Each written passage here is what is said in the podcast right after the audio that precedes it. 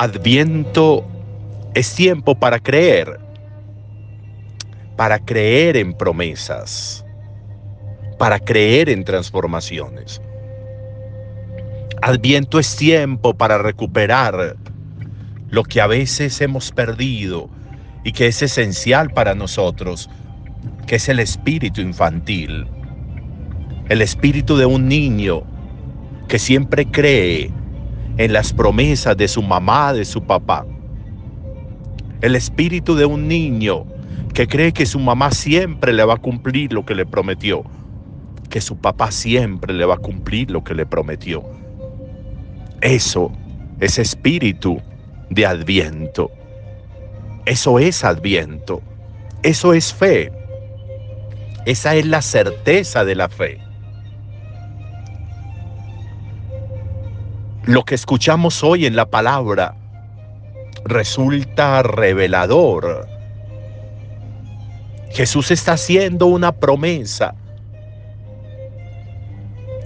Todo lo que todo lo que me ha revelado mi Padre. El Padre me conoce y yo conozco al Padre.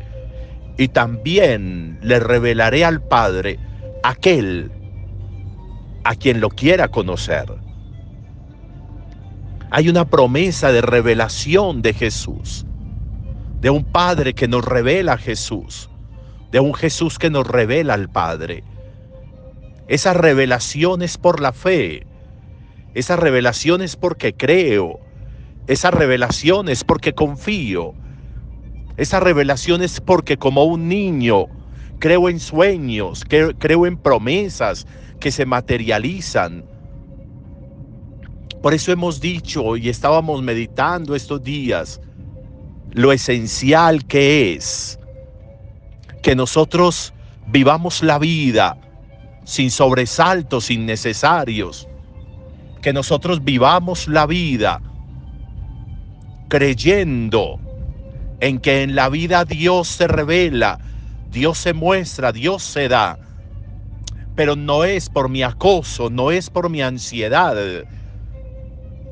es porque creo y espero. Isaías es uno de los cuatro profetas mayores.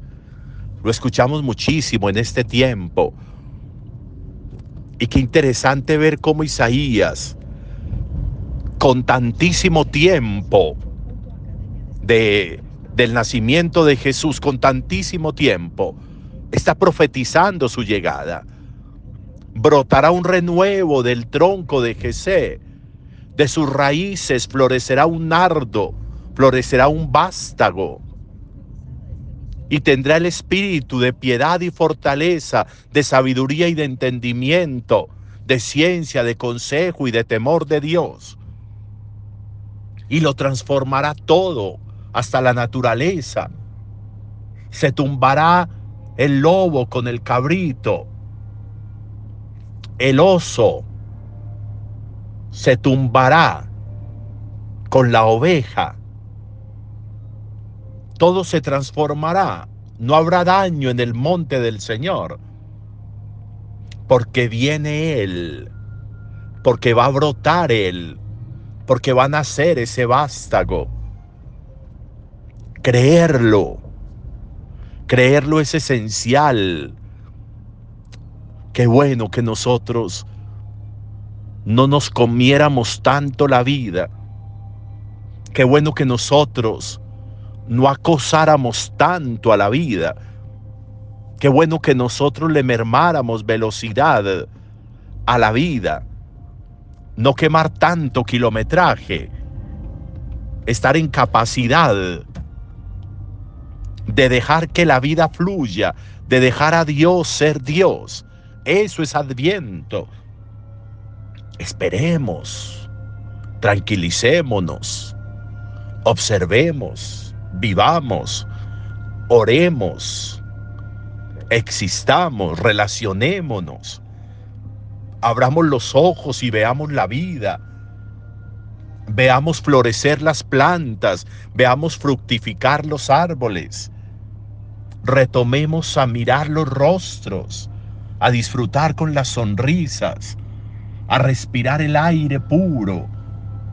Volvamos a distinguir los colores.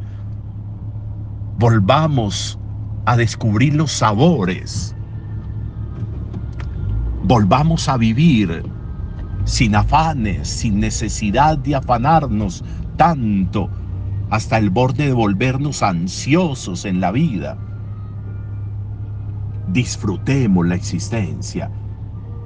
Y Dios irá cumpliendo sus promesas. Y Dios irá revelándosenos. Y Dios irá mostrándonos sus caminos.